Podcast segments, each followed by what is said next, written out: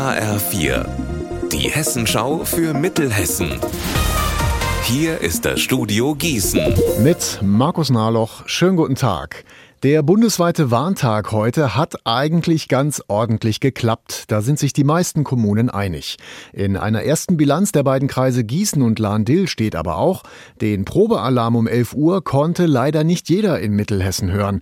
HR4-Reporter Mark Klug, wo hat es denn nicht so gut funktioniert? Zum Beispiel in der Kleinstadt Linden bei Gießen. Da war nichts zu hören, denn eine funktionierende Sirene, die gibt es hier nicht. Genauso wie in Langgöns. Hier ist aber immerhin die Feuerwehr eingesprungen und um 11 Uhr mit einem Lautsprecher Lastwagen durch den Ort gefahren. Auch im Land-Dill-Kreis sind einige der analogen Sirenen defekt und daher still geblieben, zum Beispiel in Schöffengrund und Braunfels.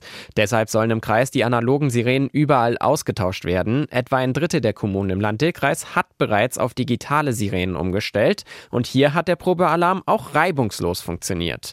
Das liegt daran, dass die digitalen Geräte zentral vom Bund ausgelöst werden können und das spare im Ernstfall Zeit, so der Kreis weiter. Elektromobilität, Digitalisierung, Energiekrise. Die Automobilbranche in Mittelhessen steht vor großen Herausforderungen. Und dabei soll jetzt ein neues Projekt helfen, das heute in Wetzlar gestartet ist. Team mit heißt es und es ist dem Bund satte 5,5 Millionen Euro wert. HR4-Reporter Alexander Gottschalk in Wetzlar. Worum geht's denn dabei? Es geht darum, ein Netzwerk aufzubauen für die heimische Automobilindustrie.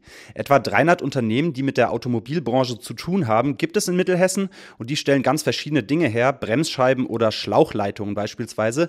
Aber ihre Probleme sind fast immer die gleichen, etwa der Fachkräftemangel oder die Umstellung auf E-Motoren. Und weil das so ist, sollen die Firmen jetzt an einen Tisch kommen und besprechen, wie sie sich gegenseitig helfen können, beispielsweise mit technischem Know-how. Unterstützung bekommen sie dabei vom Regionalmanagement Mittelhessen, der Technischen Hochschule Mittelhessen, der Uni Marburg und der Technologiegesellschaft Transmit. Das Ziel, Arbeitsplätze und Wirtschaftspower in Mittelhessen erhalten. Unser Wetter in Mittelhessen. Heute Nacht ist es meist dicht bewölkt, es bleibt weitgehend trocken. Die Tiefstwerte zwischen minus 1 Grad in Friedberg und minus 3 Grad in Dietzelstal. Morgen erst bedeckt, später wolkig oder leicht bewölkt bis 2 Grad.